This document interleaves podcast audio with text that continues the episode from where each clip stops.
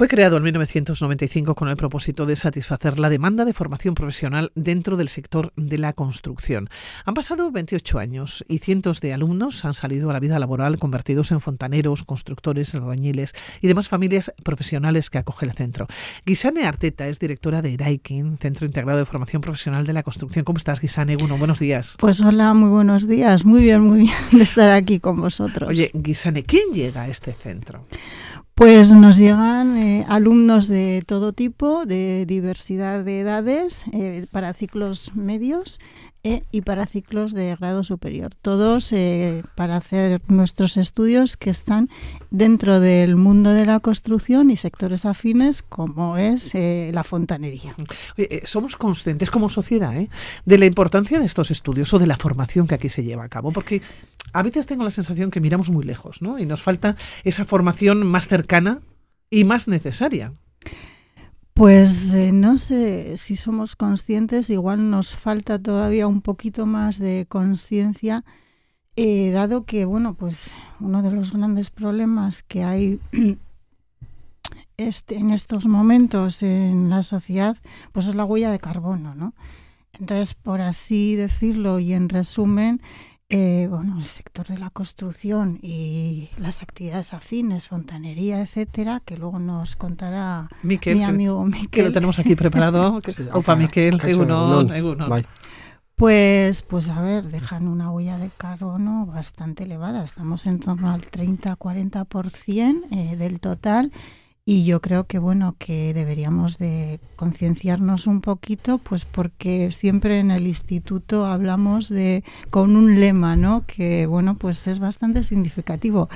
Eh, la mejor eh, bueno el, energía es aquella que no se consume, no demandar. Y bueno, pues por eso son importantes, creemos, nuestros estudios. Miquel Leciolaza es profesor del Círculo de Instalaciones de Fontanería, es jefe del departamento también. Miquel, ¿cómo estás? Según buenos días.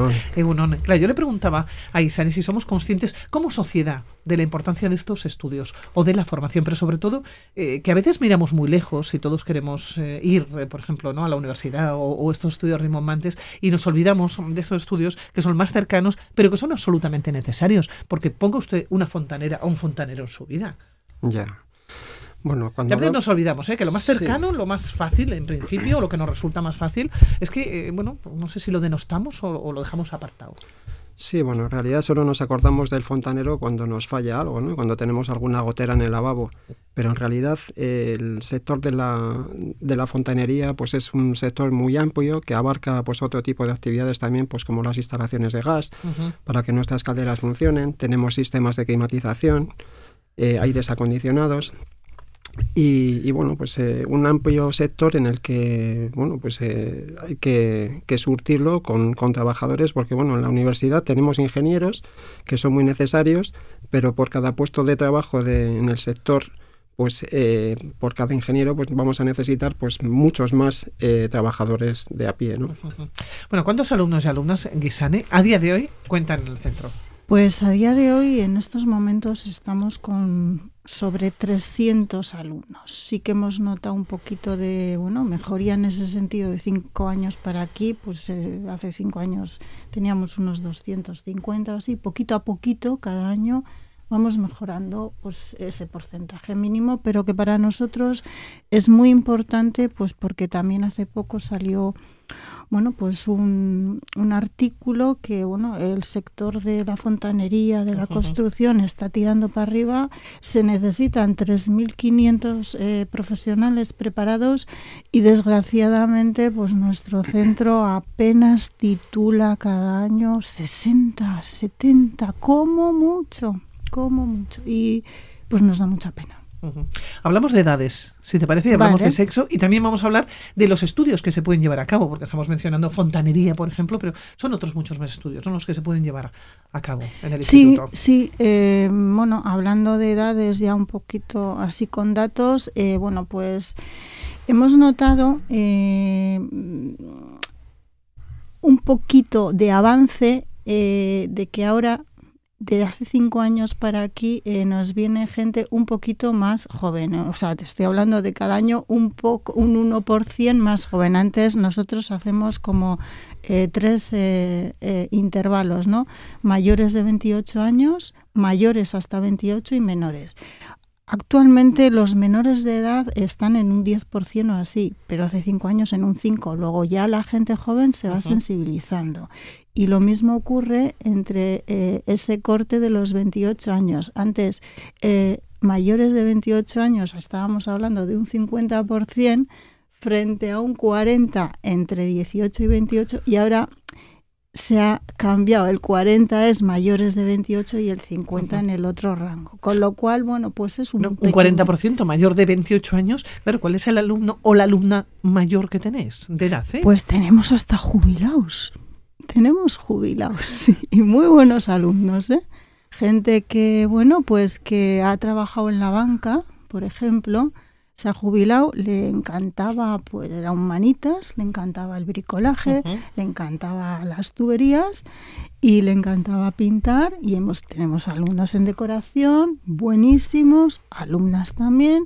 Tenemos un carpintero en madera que fue una bomba, por así decirlo, y en fontanería igual, y además es que son magníficos alumnos. Y luego, ¿eh? bueno, yo sí que añadiría que, o sea, esta variedad de, edades o este abanico tan amplio de edades, pues es enriquecedor, porque los jóvenes, a los jóvenes esto les aporta una madurez y, y les acerca también al mercado laboral, porque esta gente tiene muchísima experiencia, ¿no?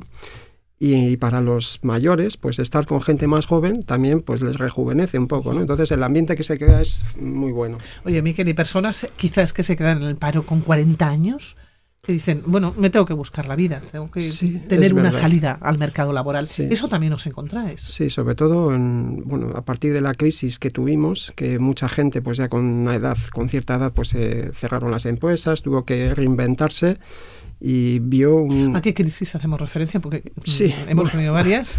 Sí, bueno, hablamos a la que empezamos a tener en el 2006 en adelante, ¿no? 2007, sí. 2007. Entonces, mucha gente ya, pues con cierta edad, 40, 50 años, se vio que tenía que volver otra vez a, reinventarse, buscar eh, un perfil profesional que no tenía y ya os digo, o sea, es que este es un sector que demanda muchísima gente. Nosotros tenemos una bolsa de trabajo que recibimos a lo largo del año un montón de ofertas y que no somos capaces de, cubrir. Incluso es que los alumnos cuando titulan, o sea, tienen capacidad incluso de elegir a dónde quieren ir a trabajar. Y es una realidad. Tienes una bolsa de trabajo, en principio, una bolsa de empleo que está vacía. Sí, no, tenéis pues personas para, para, enviar. Digamos que está vacía de candidatos, pero está llena de ofertas. Eso es el, tema, ¿no? En concreto, el año pasado, ¿te acuerdas, Miquel?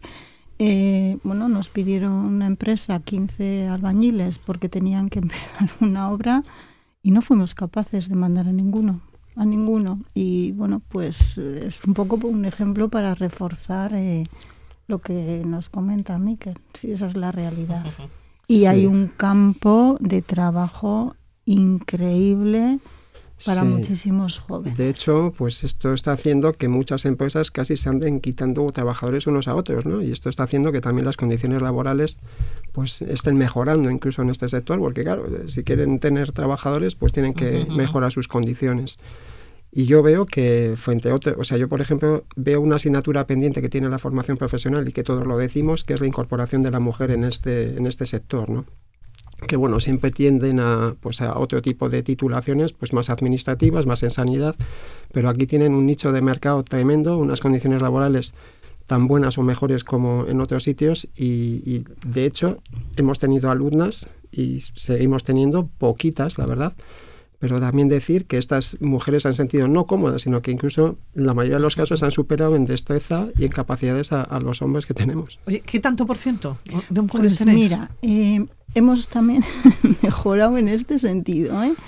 porque bueno, pues en los últimos años, en los pues, cuatro o cinco últimos años, antes estábamos en, en un 18% de mujeres y ahora estamos en un 22%. Entonces, a ver, es muy poquito, muy poquito, pero para nosotros es espectacular ese avance. O sea, el, ir un 2% cada año es un dato muy, muy exitoso. Sí que es cierto que eh, las mujeres van más a unos determinados estudios, por ejemplo, al de acabados, que es un poco de decoración y tal, que son buenísimos y despuntan impresionantemente bien, se centran, se concentran más ahí. Y luego en el otro ciclo que tenemos de grado superior de delineante, el antiguo delineante, también tienen una mano y una imaginación y se concentran también ahí. Claro, yo lo que os iba a preguntar, ¿qué es lo que se puede estudiar? Hablamos de un instituto de la construcción y probablemente es el, gran desconocido aquí en Vitoria de lo que nos podemos encontrar. Pues sí, eh, Miquel, ¿qué se puede estudiar allá? Pues mira, eh, nosotros tenemos, eh, creo que son ocho ciclos y, o diez, diez ciclos, ya que hemos crecido mucho. Incluso tenemos posibilidad de incorporar, hemos demandado incorporar alguno más, como puede ser el de energías renovables para el próximo curso. ¿no?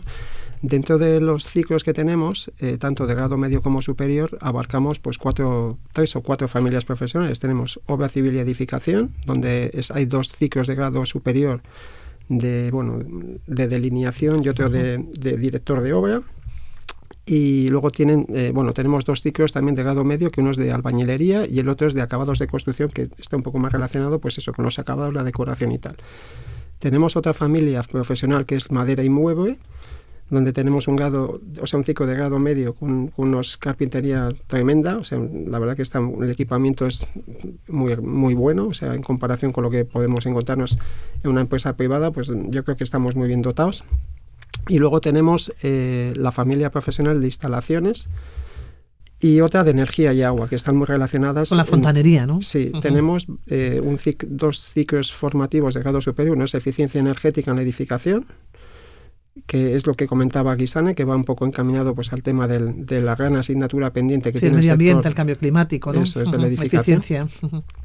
Eh, tenemos eh, un ciclo de mantenimiento de instalaciones térmicas de grado superior y tenemos eh, dos ciclos formativos de grado medio en instalaciones que uno, es uno tiene que ver con las instalaciones de calor, calefacción, etcétera, y otro que tiene que ver con las instalaciones frigoríficas y climatización, y que estos dos ciclos se pueden hacer en, en tres años porque el primer curso es común y bueno, ya estamos pendientes de que nos doten de un ciclo que yo creo que va a tener una salida profesional tremenda porque al fin de, cuentas eh, la energía eh, es algo estratégico, hay una asignatura pendiente. El objetivo, sí. Y tenemos eh, ya solicitado el ciclo de energías renovables para el próximo curso escolar. ¿Tenéis la sensación que sois los grandes desconocidos, Guisane? Porque pues yo creo que la mayoría de la población probablemente ni sabrá que existe ese Instituto de la Construcción, ni dónde se encuentra. Eh, pues sí, tenía que estar en una rotonda, quiero decir que se, se, ve rápido, ¿no? Sí, la verdad. Sí tenemos un poquito esa sensación, ¿no? Pues quizás por ubicación también estamos un poco en las afueras de Vitoria y luego pues porque es un sí en Sansomendi y luego porque también los estudios que tenemos aparte ah, bueno son apasionantes, por lo menos para nosotros, y con una gran proyección en el empleo, pero no son atractivos. Entonces, bueno, en ese sentido, y luego por otro lado también, eh, pues porque el sector de la construcción es un, es un sector que no está regulado.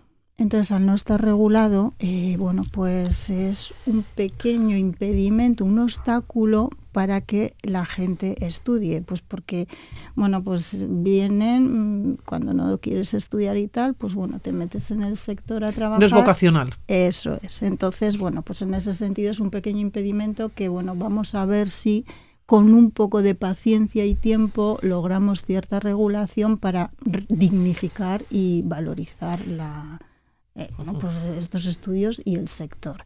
Y bueno, pues, pues por eso es un gran desconocido. Pero bueno, ahora igual tenemos una oportunidad, eh, está emergiendo con una cantidad de demanda de empleo y además el centro, como os ha contado Miquel antes, con todos los ciclos que abarca estos 10, abarca todo el sector de la eh, edificación eficiente energéticamente. O sea, estamos hablando de eh, dos grandes campos en esta edificación eficiente, que por un lado es la eficiencia pasiva, que esta es un bueno, pues ha tenido menos sonido y ruido en el mercado, pero es súper importante, y la eficiencia activa, que sí que lo de reducir consumos y tal, bueno, pues sí que oímos mal, más, pero eh, el gran objetivo yo creo que es, construcción es pasiva, construcción pasiva para no necesitar energía y luego complementarlo con los ciclos de instalaciones fontaneras usando energías renovables. Claro, todo esto ha ido cambiando en los últimos años porque cada vez evidentemente sabemos más, ¿no? Y tenemos que ir además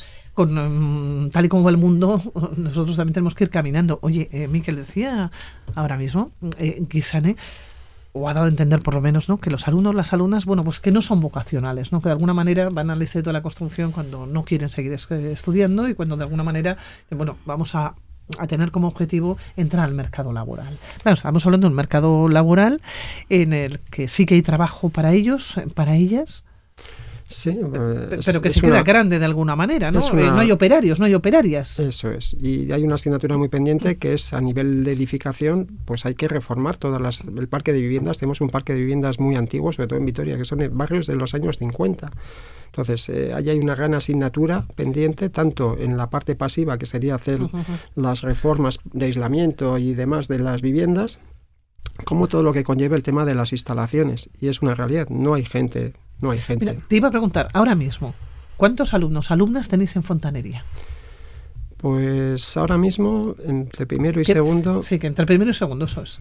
Pues entre los dos ciclos formativos de grado medio, que bueno, eh, son los que consiguen carnes profesionales, porque esto, esta profesión sí que está regulada y hay unas carnes de, industria para poder ejercer la profesión, pues tendremos alrededor de 50. Sí, como mucho, sí. Y que titulan, pues siempre luego se nos queda alguno en el camino. Es decir, este año, en junio, ¿cuántos saldrán aproximadamente? ¿La mitad? ¿20? Mm, no sé si pues, llegaremos. Pues a, ver, todavía queda, queda tiempo para que puedan recuperar algunos, pero sí. Claro, luego nos encontramos con el eh, problema. ¿Queremos llamar a un fontanero, una fontanera? No hay. No, no, no hay. No hay. De hecho, mira, curiosamente tuve un problema en mi comunidad y estaba de, administrador de la comunidad y bueno, pues tampoco era para hacer intrusismo y empezar a repararlo yo en un principio. bueno, podía, haber sido, ¿no? Sí, sí. Bueno, y entonces eh, llamé a un fontanero para que acudiera y me decían, me daban plazos de un mes. Digo, a ver, ¿qué es que qué queréis? ¿Que haga, monte una piscina olímpica en el portal? Y al final, pues tuve que repararlo yo, porque es que me daban plazos de un mes y no una empresa, sino otra una y otra, vamos, que no, no, no, o sea, no hay... No claro, hay, mm, mucha demanda, hay poca oferta y quizás eso hace también que se eleven los precios, porque otro de los temas que siempre se comenta es, pero, pero qué caro es, ¿no? Ya, es tan caro que como cuesta tanto que vengan, o sea, es que eh, lo pagas eh, divinamente, vamos, a pesar de que sea tan caro, es verdad. Es decir, es el, mito ese de que el fontanero cobra caro, bueno, en todos los sectores yo creo que ha encarecido los precios eh, todo y esto no iba a ser una cosa diferente. Bueno, estamos hablando, hoy es el Día Mundial además de la fontanería. ¿Cuántas mujeres, entre esos 50, cuántas mujeres hay fontaneras? Pues este año no tenemos ninguna, por ejemplo. Otros años hemos tenido varias y ya os digo, o sea, han destacado, o sea, curiosamente han destacado por encima de los hombres muchas de ellas. O sea, que es una profesión que tiene, en la que la mujer tiene cabida y, vamos, que es tan competitiva o más que los hombres. ¿Y cómo se hace atractiva? Ese yo creo que también es el objetivo, ¿no? ¿Cómo se hacen atractivos estos estudios? Pues, También forma eh, parte, insisto, en cómo la sociedad miramos los estudios, ¿eh? miramos el sí, yo creo que es un poco eh, sensibilizar culturalmente, porque, bueno, pues ahora están estos ciclos STEAM, que les llamamos estos estudios STEAM, que son un poco tanto eh, grados universitarios como FP para intentar eh, bueno mm, impulsar a estos ciclos industrializados recoger a la mujer eh, que tenga bueno pues este tipo de cualificaciones porque es muy válida y bueno pues habría que impulsar porque es que mm, en cuanto a bueno pues a salario profesional, ya ves en qué nos movemos y en cuanto a ofertas de empleo, ya ves también en que, vamos que es que pueden hacer todo lo que quieran. Y encima eh, decir, van a, cobrar en principio, ¿no? El, salario es mayor en una de estas profesiones que quizás en otras también de, formación profesional. Eso es, es que estamos hablando en estos ciclos un poquito de en los ciclos eh, de instalaciones de fontanería y tal, eh, solamente hay un 1,4% de mujeres en toda la FP de Euskadi, que es que no es nada. Sí que luego en albañilería, en acabados de línea, hay un poquito más, pero estamos hablando en torno al 4%, que tampoco es nada, frente, por ejemplo, a los ciclos sanitarios, que mujeres hay un 70%. Entonces, bueno, pues aquí hay una oportunidad para todos, incluida la mujer, impresionante. Oye, Guisane y Miquel, ¿cuántos años lleváis eh, trabajando en el Instituto de la Construcción? pues ya, yo llevo ya 22 años, creo. Sí, yo también empecé en el 98 y bueno, pues ahí andamos de la mano. Oye, ha cambiado mucho, ha evolucionado mucho. Bueno, han cambiado cosas, eh, nuestras instalaciones también han cambiado al final, eh, nosotros eh, ese centro, que era un centro de secundaria, lo tuvimos que readaptar. Y bueno, a día de hoy no tiene nada que ver con lo que nos encontramos en el año 2001, cuando, cuando hicimos el traslado desde Gopegui, porque este nació en Gopegui, este centro. Y, y, bueno, pues empezamos con dos ciclos formativos y hoy tenemos diez. También te quería comentar que bueno, nos estamos centrando mucho en lo que es la formación, eh, digamos, reglada, pero también el centro da mucha formación continua y ocupacional, también relacionada con la fontanería. Incluso ahora mismo se está haciendo un curso pues, de ocupacional, eh, pues a través del AMBIDE, de fontanería, y bueno, pues tenemos... Para personas que están paradas, claro. Eso es, para personas paradas. Y bueno, pues esa es una forma también de poder ir surtiendo pues las necesidades eh, de profesionales en la empresa. Sí, para completar un poquito, no solamente formación no reglada, cursos de estos eh, para parados, también para trabajadores, cursos especializados para obtener distintos carnes, aparte de los de fontanería, de grúa, etcétera, continuamente vamos, vamos haciendo todos los años. Bueno, pues animamos ¿eh? a aquellas personas que nos estén escuchando que se acuerden que está, que existe el Instituto de la Construcción, que decíamos que hay un mercado muy amplio, que hay muchísima, muchísima demanda, ¿no? Y que puede ser una solución, yo creo, una salida, ¿no? Para muchos estudiantes, para hombres y mujeres, porque son 10 los ciclos, algunos, bueno, pueden resultar más atractivos que otros, pero todos, ¿no? Con una gran salida laboral. Eh, Miquel Eciolaza, Guisane, que muchísimas gracias por estar con nosotros, Guisane Arteta, que os vaya muy bien, que nos seguiréis contando en otra ocasión a ver qué tal va todo. Sí, oye, agradeceros la oportunidad que nos habéis dado pues para poder presentar nuestro centro y dar esa oportunidad también a la sociedad para que nos conozca, ¿no? Pues sí, muchísimas gracias por habernos invitado y bueno, seguimos aquí al pie de paño y cuando necesitéis, pues aquí estemos. Gracias. Gracias. Es que